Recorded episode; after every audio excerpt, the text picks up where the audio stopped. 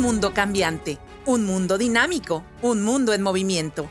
Cada 15 días nos conectamos en este espacio para llevar un mensaje esperanzador y solidario desde Naciones Unidas en Ecuador. Esto es Conexión ONU, con la conducción de Mario Naranjo Novoa. Gracias, muchísimas gracias por acompañarnos hasta este octavo episodio de Conexión ONU, el que arranca ahora mismo para traerte información interesante del sistema de Naciones Unidas en Ecuador noticias nacionales, noticias internacionales, pero por supuesto información que se genera desde las agencias, fondos y programas de Naciones Unidas. Ahora te vamos a contar algo sobre seguridad social y esto está muy interesante.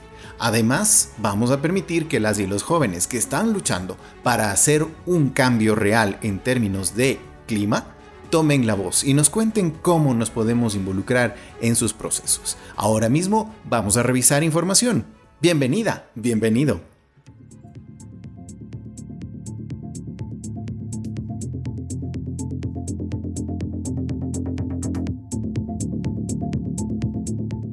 Noticias nacionales son las que revisamos ahora mismo. El Ministerio del Ambiente y Agua y el Fondo de Inversión Ambiental Sostenible, además de la Organización de las Naciones Unidas para la Alimentación y la Agricultura, FAO, firmaron un acuerdo para implementar la segunda evaluación nacional forestal. Esta segunda evaluación proporcionará insumos para realizar un diagnóstico y una planificación adecuada del estado de los bosques, su biodiversidad y sus contribuciones al fortalecimiento de los medios de vida de la población rural y contribuir a los reportes nacionales sobre emisiones provenientes de la deforestación en concordancia con los compromisos del país bajo la Convención Marco de las Naciones Unidas sobre Cambio Climático.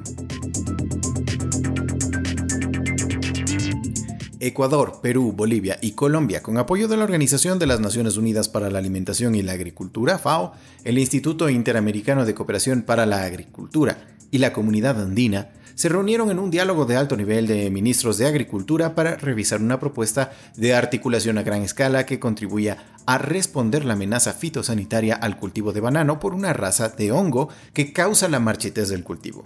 La FAO ha movilizado recursos a través de sus mecanismos de asistencia técnica para fortalecer las capacidades regionales y así, por supuesto, gestionar la emergencia sanitaria en el continente y las eventuales afectaciones a este cultivo. El pasado 22 de abril, en el marco de la celebración del Día Internacional de la Tierra, se presentaron los sitios web del Sistema Nacional de Monitoreo de Bosques y la Evaluación Nacional Forestal dos herramientas que permitirán la difusión y reporte de datos del patrimonio forestal del Ecuador de manera digital. Ahora el país cuenta con dos herramientas digitales para conocer mejor el estado de los bosques. En los sitios web se podrá encontrar información multimedia sobre las acciones ejecutadas en el marco de la gestión forestal del país a través de fotografías, videos y mapas interactivos, datos que estarán disponibles para la comunidad en general y serán actualizados de forma permanente. Una iniciativa que cuenta con el apoyo técnico de la Organización de las Naciones Unidas para la Alimentación y la Agricultura, FAO, a través del Programa Integral Amazónico de Conservación de Bosques y Producción Sostenible, ProAmazonía, en coordinación con el Ministerio del Ambiente y Agua del Ecuador y el Programa de las Naciones Unidas para el Desarrollo, PNUD. Más información siempre podrás encontrar actualizada en ecuador.un.org. Si vives violencia en tu hogar por parte de tu pareja, acude a la Junta Cantonal de Protección de Derechos, Tenencia Política, Comisaría Nacional o Intendencia de Policía más cercana y solicita te brinden medidas de protección como una boleta de auxilio, orden de restricción del agresor, orden de salida del agresor del domicilio, el regreso de la víctima y su núcleo familiar a su hogar, ingreso a programas de protección y la prohibición del agresor a intimidar o amenazar a la víctima. Recuerda, los trámites son gratuitos y no necesitas abogado ni presentar ninguna prueba. También puedes llamar al 911 o al 1-800 Delito, 1-833-5486. Este es un mensaje del Fondo de Población de las Naciones Unidas y del Sistema de Alerta Temprana de la Unión Europea. Personas comprometidas y comprometidos con su labor. Quienes están detrás de los hechos toman ahora la palabra en Conexión ONU En nuestro segmento de entrevistas de esta ocasión en Conexión ONU, vamos a conversar de algo que lo habíamos anunciado ya y que tiene especial relevancia en estos momentos, cuando ha tenido, por supuesto, una, digamos, una presencia importante, una temática que nos compete a todas y todos, especialmente quienes estamos en el ambiente laboral ecuatoriano. Pero esta es una realidad que puede tranquilamente replicarse y entenderse en todas partes del mundo, porque hablamos de seguridad social. Y qué mejor tener con nosotros a un especialista, porque se trata precisamente del coordinador del programa de asistencia técnica para seguridad social en Ecuador desde la Organización Internacional del Trabajo, desde la OIT. Es David Jaramillo que está con nosotros y a quien le damos la más cordial bienvenida a este episodio de Conexión ONU. David, bienvenido. Eh, gracias, Mario. Un gusto poder eh, saludar a todos los amigos y amigas que nos escuchan y a ti también. Un placer estar aquí. El placer es todo nuestro, David, y de verdad que eh, lo hemos anunciado, la seguridad social es un tema relevante a, todo ámbito, no es una cosa que solamente preocupe por un lado a jubilados, por otro lado a trabajadoras y trabajadores y a quienes no están siendo parte del, esquema de seguridad social, creo que nos, nos involucra a toda la sociedad como tal. Y es que esto ha tomado mucha relevancia en una discusión cuando cruzamos el término seguridad social con sostenibilidad.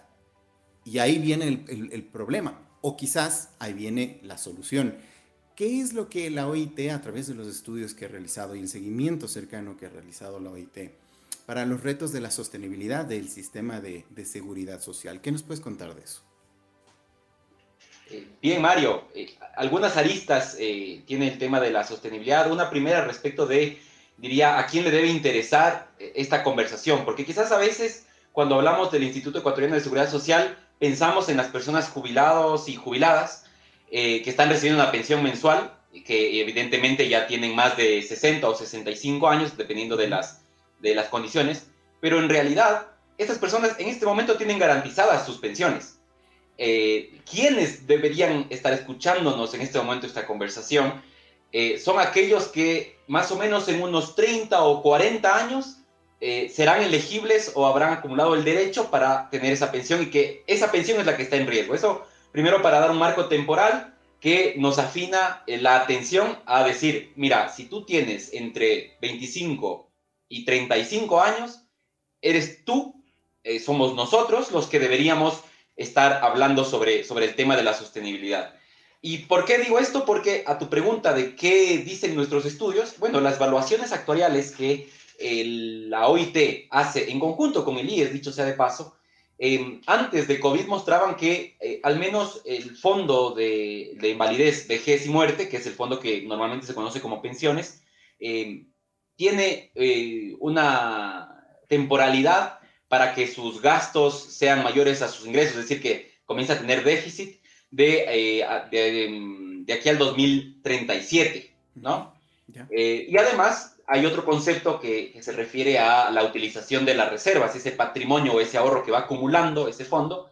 Eh, después del 2037, en este análisis, se podía ir utilizando y entonces el año crítico donde todo se ha acabado, en, algún, en un estudio pre-COVID, era el 2047. Y por eso yo decía, si tienes de 25 a 35 años, te preocupas porque es en el 2047 cuando, cuando tú y yo nos, nos vamos a, jubilar. Entonces, nosotros somos los del problema. Pero pre-COVID, eh, dices tú.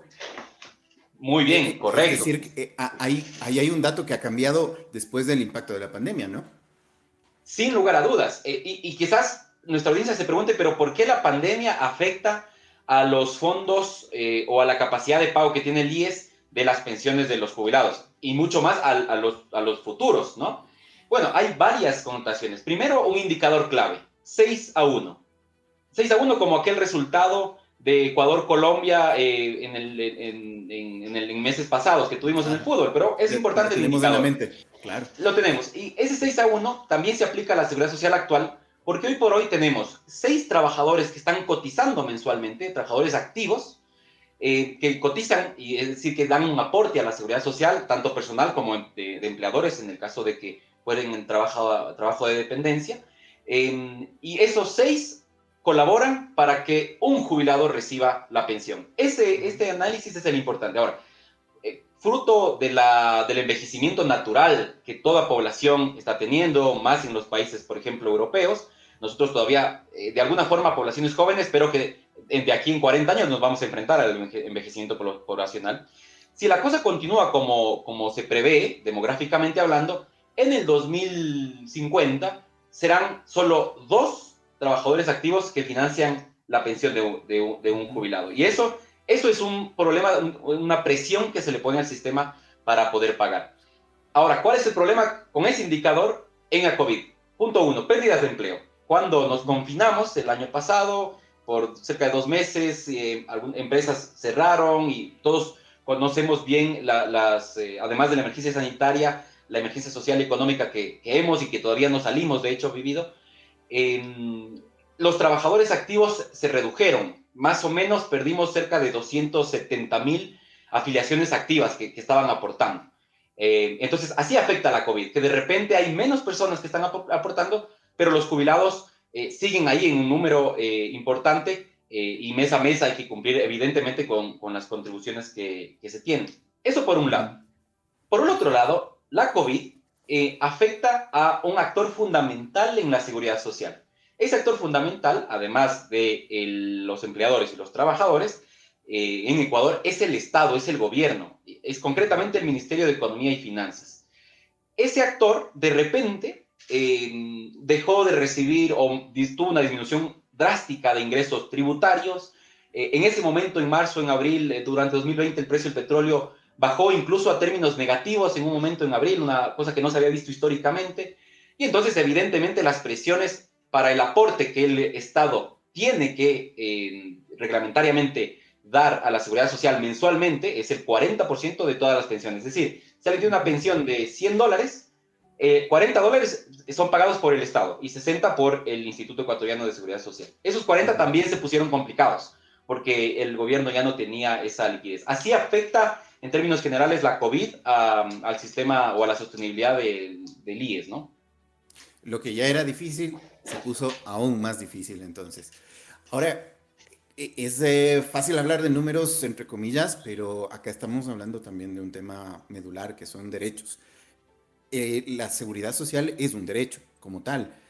Yo quisiera preguntarte, la perspectiva eh, es, está siendo, está implementándose ese derecho, se está salvaguardando ese derecho para las y los ecuatorianos en el, en el país. Muy bien, Mario. Eh, muy buena pregunta y, todo se conecta tanto a este tema de, cobertura que tú ahora me preguntas con la sostenibilidad.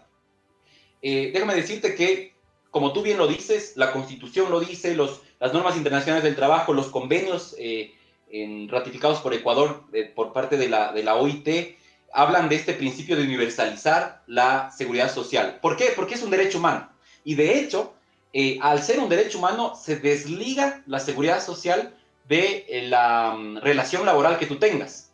Hubo una gran, una gran época donde la seguridad social se ligó estrechamente a tu relación laboral. Al ser un derecho humano, en realidad, eh, todos somos sujetos del derecho a la protección social o a la seguridad social. Eso como un elemento. Ahora, ¿cómo está la situación en el país? Que, como bien decíamos antes, veníamos ya complicados y la COVID vino a complicarlo más todavía para darte un, número fácil, solo tres de cada, eh, de cada 10 personas que estaban empleadas en, el 2019, antes de, COVID, eh, estaban aseguradas o estaban afiliadas a la seguridad social. Eso quiere decir, esencialmente, que siete, es decir, la gran mayoría, siete no estaban afiliados a la seguridad social. Y, y ante alguna circunstancia, como, como fuera una contingencia, como fuera el vejez, invalidez, eh, muerte, eh, algún tema de accidente laboral, perder el empleo, etcétera, no estaba cubierto de ninguna forma.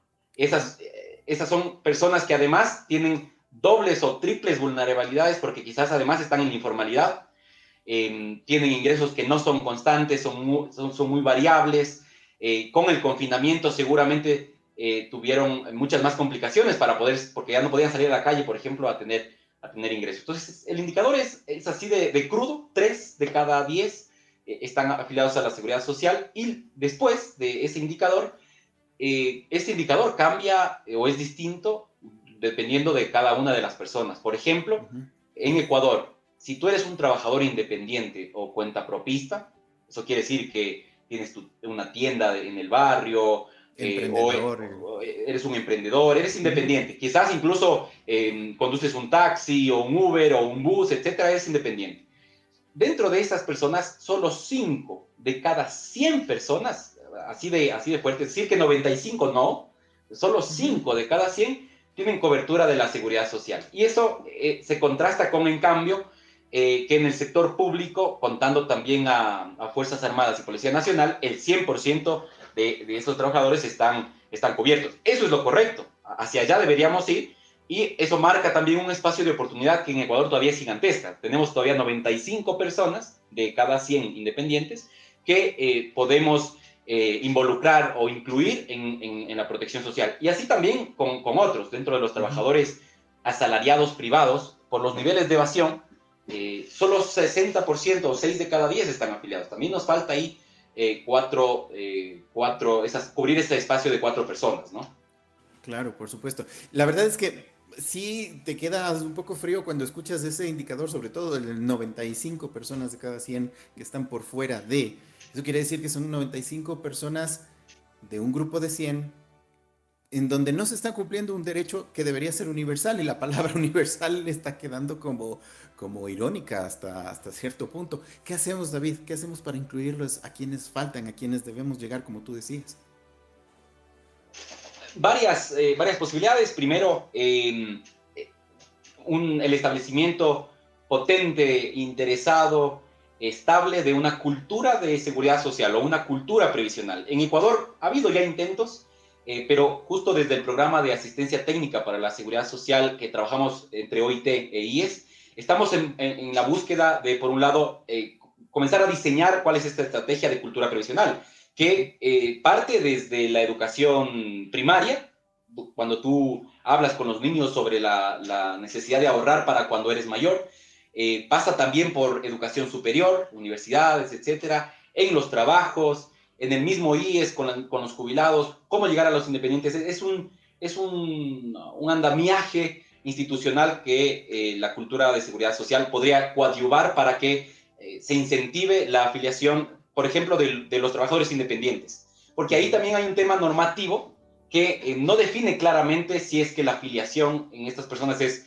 o, obligatoria o voluntaria. Y eso también complica un poco el panorama. Eso es un elemento. El otro elemento es avanzar hacia em, la formulación de esquemas innovadores de extensión de protección social que deben, sin lugar a dudas, pasar por el filtro del diálogo social, donde se junten eh, los distintos actores eh, que conforman la comunidad de la, seguridad social. Digo algunos, pero evidentemente eh, son todos. Hablo del gobierno, hablo de los trabajadores activos, de los empleadores de, este momento, em, de las organizaciones ya de trabajadores eh, independientes. Hablemos, por ejemplo, de cómo se están organizando los trabajadores de plataformas digitales, donde hay un gran debate sobre su relación laboral con las plataformas, pero eh, todas esas personas son el objetivo de el poder avanzar hacia universalizar, como tú bien eh, decías, la, cobertura de, de la seguridad social. Entonces hay un reto que pasa también por el hecho de la educación, de la promoción eh, de ir incentivando a una población joven que de pronto no se preocupa todavía de estos temas porque los ve lejanos, pero que no están tan lejos como parecen. No es como lo del retrovisor que te dice, las cosas que aparecen en el retrovisor no están tan lejos como, como aquí asoman. El tema de la seguridad social es algo que no está tan lejos y nos debería involucrar a todas y todos. Correcto, y ahí volvemos al, al inicio de nuestra conversación donde te decía, de hecho, es con nosotros la, la discusión ahora los jubilados ahora eh, quizás hay dificultades, pero se les cumple mensualmente con, con sus pensiones. Con quien sí va a haber problemas con los jóvenes de ahora. Así que es hoy cuando, por ejemplo, si, si, quien, no, quien nos está escuchando no está afiliado a la seguridad social, saber los beneficios. Estás, estás, eh, estás contribuyendo al sistema de solidaridad intergeneracional que, con el cual se financia el, el, modelo que tenemos. ¿Qué quiere decir ese, ese sistema? Que las personas jóvenes de hoy somos las que financiamos a las personas que antes fueron jóvenes y que hoy están jubiladas. Lo mismo pasa con nosotros. Entonces, el primer beneficio es este aporte al sistema solidario. Después está también el acumular el derecho para después tener una pensión, pero no solo eso, porque eso, eso quizás suena muy lejos. Pero después está el, el, el, beneficio de la prestación de salud en caso de necesidad, el beneficio de la prestación de riesgos del trabajo si es que hubiera una enfermedad laboral, eh, un beneficio que no es tan, quizás no, no, no tan comunicado, el beneficio al seguro de desempleo, que si es que en el caso de que tú pierdas el empleo, después de determinadas condiciones y y algunas cosas puedes acceder a un ingreso adicional eh, mm, que, que, te puede cubrir en esta etapa de necesidad. Y sin lugar a dudas, después todo el tema de el poder acceder a créditos a tasas que son extremadamente competitivas comparadas con las eh, tasas de la banca privada. Así que beneficios hay y evidentemente invitados todos siempre. Además es súper fácil, el IES eh, también con la colaboración del programa de asistencia técnica ha tecnificado mucho sus procesos y sus trámites, de tal manera que si hay una persona que está escuchándonos y es independiente y voluntaria, para la página web del IES, da clic en afíliate aquí y en cuatro minutos está afiliado. Eh, no tiene que pagar ese momento, paga en 45 días y después continúa eh, adquiriendo el derecho, ¿no? casi, casi que no hay pretexto. Entonces, trabajamos entonces finalmente para que haya un derecho que sea, eh, que esté presente, que cubra que sea realmente universal, el derecho a la seguridad social. Y hemos estado con David Jaramillo, el coordinador del programa de asistencia técnica para la seguridad social en el Ecuador. David, te agradezco enormemente por habernos acompañado. No, gracias eh, Mario por la invitación, gracias a, quienes eh, nos han acompañado durante estos minutos y, están también en este momento de despedida. Eh, seguramente a alguien que está dentro de tu círculo le va a interesar, le va a ayudar este podcast. Así que también recuerda compartirlo em, y nos vemos en una próxima, Mario. Muchas gracias. Seguro que sí, gracias a ti David. Lo que viene a continuación son los jóvenes tomando la palabra precisamente para pasar de la información hacia la acción y ya te cuento más.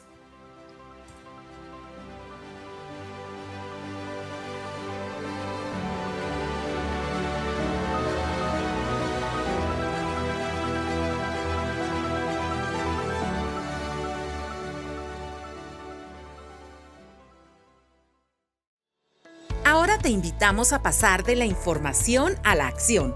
¿Cómo puedes involucrarte? Aquí te lo contamos. Volvimos a este segmento de pasar de la acción, más bien dicho, pasar hacia la acción desde la información. Y la información que ahora traemos es sumamente importante porque tenemos el enorme placer de juntarnos en Conexión ONU con María Esperanza de la Cruz. Eh, María Esperanza es parte de muchos movimientos, ha estado eh, siendo parte del encuentro con Causa 2016. Ella también estuvo en, em, en un proyecto dentro de esta red y además ha presentado el Concausa en el COP25 de Madrid. Es decir, está muy cerca a los grandes procesos en donde se discuten finalmente los, em, los mejores rumbos para el futuro de nuestro planeta.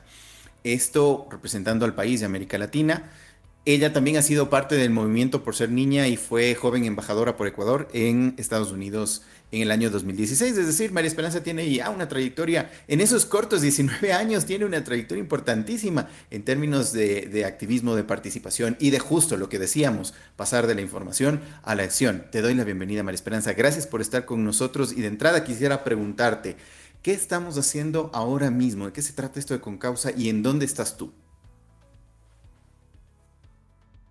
Bueno, muchísimas gracias en primer lugar a ustedes por la invitación y también sobre todo por estos espacios que son muy importantes para la juventud, no solo ecuatoriana, sino que la juventud del mundo. Y bueno, Con Causa es una iniciativa de América Solidaria, UNICEF y CEPAL que nace en el año 2016 y que actualmente ya tiene cuatro generaciones, que tiene como objetivo unir a varios adolescentes de América Latina y el Caribe que estén trabajando en proyectos enfocados a los objetivos de desarrollo sostenible. Esto comienza en primer lugar como un encuentro de una semana en el cual pude participar. Y así a la vez eh, en los siguientes años empezaron a hacer incidencia, más que todo en la parte de formación, desde los proyectos que se postulan para este encuentro, pero también a la parte de incidencia y adentro de las comunidades nacional, no solo a su nivel de comunidad como provincia, como sector, sino también a nivel internacional y a la vez las alianzas que se fortalecen dentro de, la juventud en este específico encuentro. Perfecto, y es que ustedes están apuntando justamente hacia un objetivo claro, que es tener una incidencia hacia el 2030. Yo quisiera preguntarte un poco, María Esperanza, ¿qué esperas tú o cómo quisieras soñar el Ecuador del 2030? Bueno, yo hace el año pasado justo había una imagen que, me, empezó y me chocó mucho, que es, nos quedan 10 años para ver el, todo el trabajo que hemos realizado. O sea, solamente 10 años y actualmente no solamente nos quedan 9. Me pasa que desde niña siempre hemos vivido con, con esta zozobra dentro de los docentes que nos dicen, eh, si no reciclamos, la marea va a, subir, diferentes catástrofes van a pasar. Y eso de niña puede ser aparentemente como una especie de película que nos venden. Sin embargo, a la medida que vas creciendo, que actualmente ya eh, que vas viendo los resultados de toda esta parte de causas que empezó a realizar el ser humano, te das cuenta que va más allá de una simple suposición, sino que es una realidad. Y actualmente yo creo que eh, el enfoque y el trabajo de varios jóvenes, de varios adolescentes, de varios adultos también en diferentes campos se ve reflejado en la actualidad y creo que aún nos falta un proceso inmenso, pero sí creo que en el 2030 vamos a visualizar algunos cambios, pero no significa que en el 2030 se acabe el trabajo, sino que sigue fortaleciendo y que vamos por mucho más. Y para este, esta materialización que tú bien pones en la mesa, creo que se necesitan muchas manos, se necesitan muchas voluntades que se sumen. ¿Cómo podríamos entonces involucrar a más gente en estos procesos y qué llamado crees tú que sería importante realizar? Bueno, el Concausa por eso mismo eh, se enfoca en esta parte de, adolescencia, de juventud, de querer enfocar también en el trabajo intergeneracional, que no se vean ajenas eh, las etapas en cuanto a las edades, sino que se trabaje en conjunto para crear un mismo objetivo. Entonces, de esta manera yo creo que hago el llamado a diferentes adolescentes entre 14 y 17 que bueno que actualmente el Concausa también está abierto su convocatoria hasta el 2 de, 2 de mayo. Y esta parte, eh, si están trabajando actualmente, pues creo que sería la mejor idea para y para también conocer a muchísimos más jóvenes que están vinculados en este mismo trabajo social enfocado en los objetivos de desarrollo sostenible. Pero a la vez, si es que no aún no somos parte de ningún proyecto, aún no tenemos esta parte ya ejecutada, pero sí tenemos una causa social dentro de nuestra comunidad, pues que es la hora de accionar y que con causa también ofrece diferentes herramientas dentro de las redes sociales en las que se pueden eh, autoeducar y también trabajar en conjunto. Ahora por la virtualidad quizás eh, puede ser muy difícil reunirse. Sin embargo, a través de las herramientas como Zoom, como Meet, eh, ha sido también esta parte de innovación como el causa de trabajar por medio de la virtualidad y también crear algo nuevo a través de esto, porque no ha sido limitante. También hemos visto la manera de poder seguir avanzando en nuestro objetivo. Ahora, tú hablas justamente de esta eh, participación y de este ejercicio de poder realmente incidir. Creo que se necesitan manos y se necesitan voluntades para lograrlo. ¿Cómo podemos nosotros entonces eh, lograr que más jóvenes que estén con ese ánimo de involucrarse, de, eh, de, realmente provocar un cambio, las puedan buscar, puedan encontrar información y más que todo se puedan vincular en estos procesos? Realmente el Concausa nació desde esa iniciativa de tener como una especie de puerta a varios adolescentes que empiecen a, incidir, a activar dentro de sus comunidades y por eso pueden encontrarnos a través de nuestras redes sociales como Concausa 2030 en Instagram, donde también está ubicada el link de la página web donde específicamente encontrarán varios de los proyectos en los que se ha enfocado también la red juvenil Concausa, que es específicamente las generaciones que ya han pasado desde el 2016 hasta la actualidad. Eh, a la vez, eh, hemos realizado diferentes posts que nos van a ayudar específicamente a cómo postular. Pero uno de los tips, y creo que, ahora es necesario eh, mencionarlos, es que como la convocatoria está abierta hasta el 2 de mayo, se pueden postular los adolescentes desde los 14 a 17 años que estén trabajando en proyectos enfocados a los objetivos de desarrollo sostenible en grupos de tres adolescentes. Esto a través de subirlo a, a YouTube, un video de 100 180 segundos como máximo en la que nos expliquen sus iniciativas, pero a la vez también tener un respaldo, o sea, de su institución, de su eh, colegio, es decir, eh, puede ser también de un grupo barrial, de un grupo deportivo, desde la iglesia. Eh, creo que esto es específicamente como la mayoría que, que, postulan son menores de edad, pues también va a ayudar a, la parte de, como política de protección.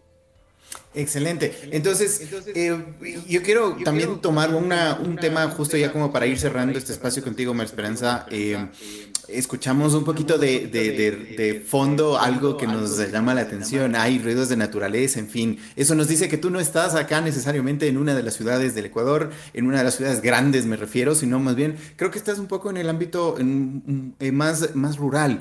Y eso quiere decir que no es necesario que estemos en las ciudades eh, hiperconectadas para poder realmente hacer algo y que lleve a, un, a una incidencia real de cambio en nuestro, en nuestro planeta. ¿En dónde estás?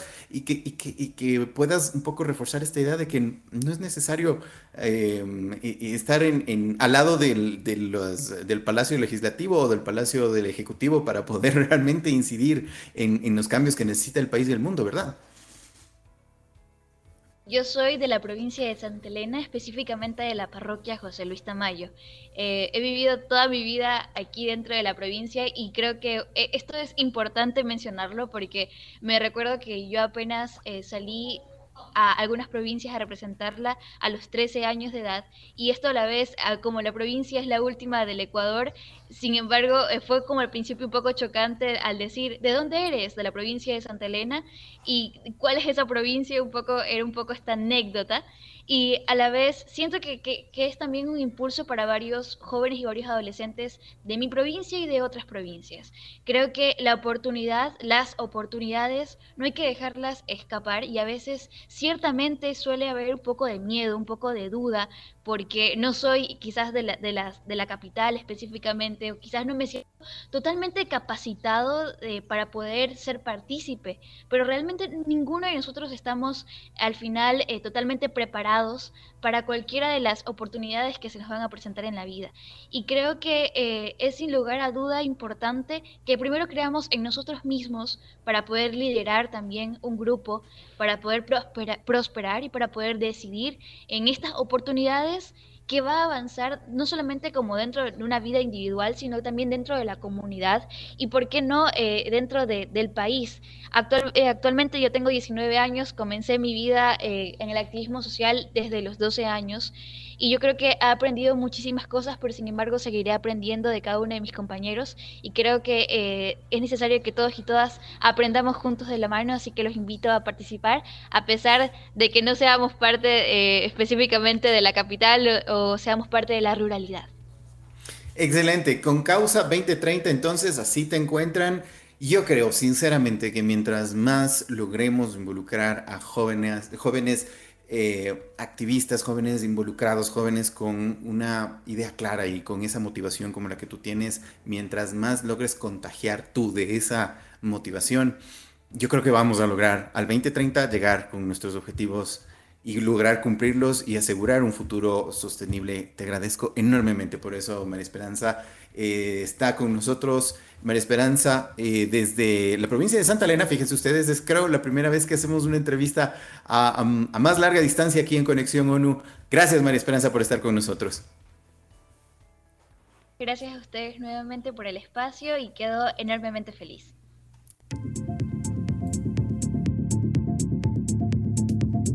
Ha sido una semana llena de información. La repasamos ahora mismo en Conexión ONU.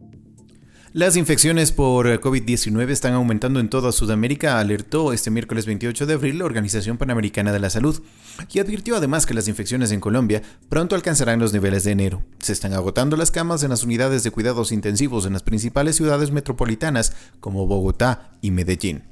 Además, la agencia de la ONU aplaude el reciente anuncio del presidente de España, Pedro Sánchez, por el que donará a América Latina entre el 5 y el 10% de las vacunas que compre en 2021, calificándolo de una muestra de solidaridad y una contribución al bienestar de toda la región. A casi la mitad de las mujeres en 57 países en desarrollo se les niega el derecho a decidir si desean tener relaciones sexuales con sus parejas, usar anticoncepción o buscar atención de salud.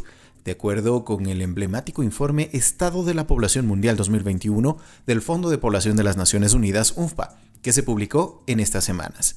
Por primera vez un informe de las Naciones Unidas se centra en autonomía corporal, el poder y la capacidad para tomar decisiones sobre los cuerpos de cada mujer sin temor a la violencia o a que alguien más decida por ellas. Esta falta de autonomía corporal tiene implicaciones enormes más allá de los grandes perjuicios para las mujeres y las niñas en lo individual una potencial depresión en su productividad económica, el menoscabo de sus habilidades y los costos adicionales resultantes para los sistemas judiciales y de atención de la salud. Hasta acá nuestro episodio de Conexión ONU. Dentro de 15 días volvemos con más información.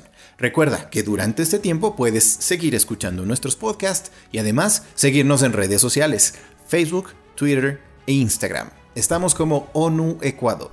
Nos vemos la próxima. Un mundo donde todas las personas prosperen en paz, dignidad e igualdad en un planeta saludable es nuestra razón de ser y trabajar cada jornada Dentro de 15 días nos volveremos a encontrar en Conexión ONU.